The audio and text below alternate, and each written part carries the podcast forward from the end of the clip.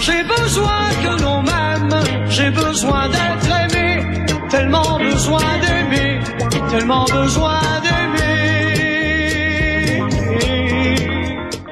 C'est qui, ça? Tu nous parlais de Claude Dubois, hein, Yves Daou? Non, mais c'est parce que je pensais à Jean Charest, l'espace qui lui reste de Claude Dubois. je me suis habitué, solide comme le roc, à rouler seul sur terre, à rouler seul sur terre. J'ai besoin que l'on l'aime, j'ai besoin d'être aimé. Ah, il, a, il a besoin d'être aimé, puis c'est pour ça qu'il quitte le CN, là. Hein, c'est ça, il veut prendre ben, ses distances. C'est, bon, tu sais, depuis euh, cette semaine, c'était euh, la semaine Jean Charest euh, au niveau de la, de la transparence, même s'il il en reste beaucoup à dire, là, parce qu'il n'a toujours pas dévoilé toutes ses mandats des deux dernières années, ni non plus les revenus comme euh, on l'a demandé euh, au bureau de McCarthy euh, pour rappeler ce qu'on avait demandé, la même chose à Denis Coderre. mais là, c'est officiel, il a demandé d'être de démissionner du conseil d'administration du CN à partir du 31 mars 2022. Et là, je te rappellerai qu'il avait été nommé sur la, comme administrateur du CN au même moment où on nommait une PDG unilingue anglophone, Tracy Robinson, euh, mm, qui mm. évidemment a dit à tout le monde qu'elle apprendrait l'anglais, euh, le français, elle apprendrait des cours comme Michael Rousseau et toutes les autres. Et euh, mais ce qui était fascinant à ce moment-là, c'est que je te rappellerai que là, il y a quand même un enjeu important. Là. Le gouvernement du Québec, avec Simon Jean Barrette, est en train de modifier la loi 80, ben, c'est-à-dire le projet de loi 96 qui va modifier la loi 101 et qui va mettre la loi 101 euh, les entreprises qui sont sous juridiction fédérale vont, devoir être appliquées pour la loi 101. Alors, l'ancien premier ministre du Québec, Jean Charest, en 2020, il avait signé avec six anciens euh, premiers ministres du Québec qu'il fallait s'engager à favoriser l'application de la loi 101 dans les entreprises à charte fédérale du Québec.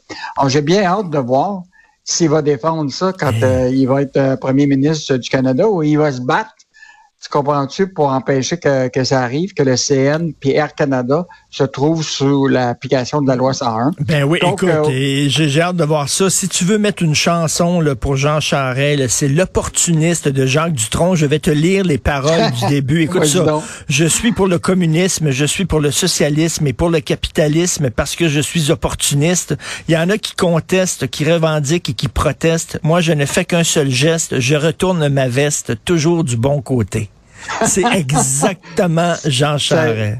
Jean Charest dans, tu vois, c'est facile d'en trouver des chansons qui reflètent vraiment la, la, la, vision de notre, euh, notre peut-être prochain premier ministre du, euh, Canada. Hein, c'est incroyable. On va avoir Justin Trudeau, premier ministre, puis Jean Charest dans l'opposition peut-être. Oh boy, que ça va être beau.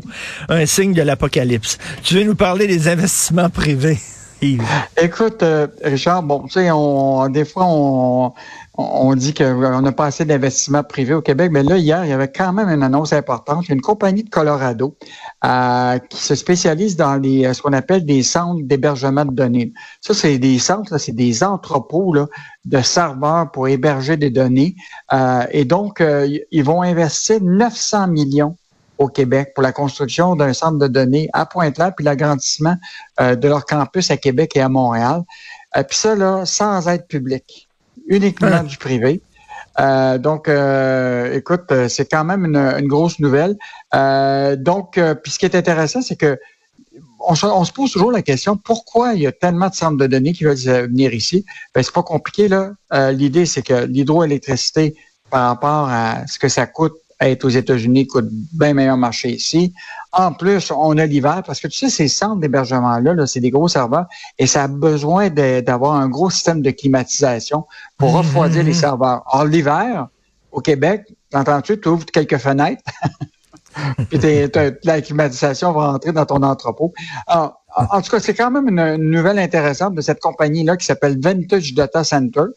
Euh, et donc, euh, ils disent qu'ils vont créer euh, à peu près 150 emplois permanents. Et, et, donc, et eux autres, depuis 2019, ils ont investi plus que 1,7 milliard au Québec. Donc, quand même une bonne nouvelle. et évidemment, ben, une des, sources de, de, de nos entreprises ici, évidemment, c'est l'hydroélectricité, l'électricité ben pas chère. Donc, euh, ça va rapporter 30 millions euh, à Hydro-Québec. Donc, euh, un petit, un petit, peu, un petit plus pour, un petit plus pour le Québec qui a tellement besoin d'argent. on a parlé tantôt à Félix de JE ce soir sur les hypothèques légales, qui c'est vraiment une arnaque totale, ça. Là. Ben Richard, j'ai l'impression qu'aujourd'hui, pour te, te, lancer dans des projets de rénovation, je pense avant de te, de te prendre un contracteur, c'est mieux de te prendre un avocat.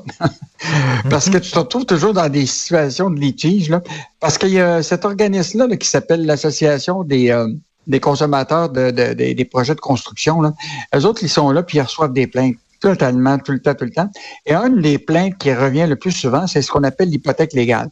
Tu sais actuellement que l'hypothèque légale en construction, c'est un droit hypothécaire qui, de l'industrie de la construction qui permet de se protéger contre les défauts de paiement. Or, évidemment, quand tu des, c'est des millions, des millions, ça va, mais de plus en plus, c'est utilisé pour des projets de 15 000 et moins. Là. Et là, l'enjeu, c'est que si tu t'entends pas avec ton propriétaire, là, euh, ton, ton contracteur, là, tu sais, dans des cas de souvent de ce qu'on appelle, tu, fais une découverte euh, dans ton dans tes rénovations. il dit, je vais te donner, euh, écoute, ça va te coûter 20 000 pièces de plus d'extra, comme c'était le cas là, de, de, de, dans le cas de l'émission de JE, là, qui, est, qui, est, qui, le monsieur Maxime Jaudoin. Là. Il s'est fait assigner là, une hypothèque légale là, de 17 000 tu comprends-tu? pour des, des, pour des travaux. Puis là, il s'est battu pour euh, parce qu'il s'entendait pas avec le contracteur sur des, travaux de rénovation.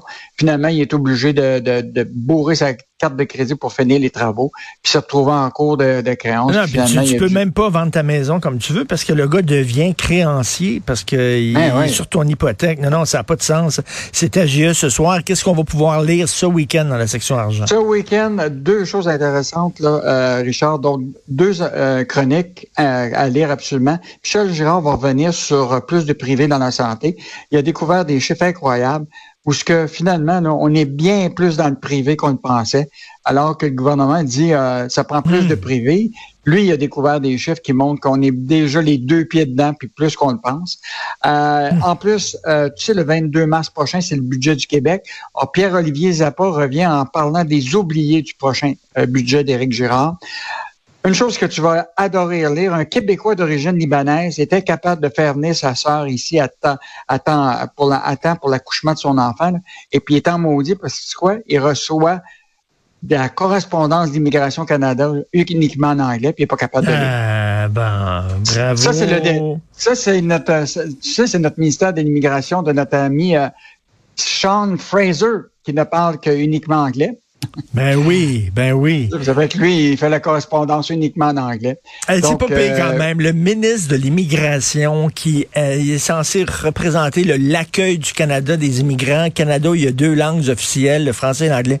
Lui, c'est un langue anglophone. Vraiment. en plus, il envoie, en plus, il envoie la correspondance d'Immigration Canada uniquement en anglais à des Québécois d'origine libanaise qui parlent très bien français, tu comprends-tu?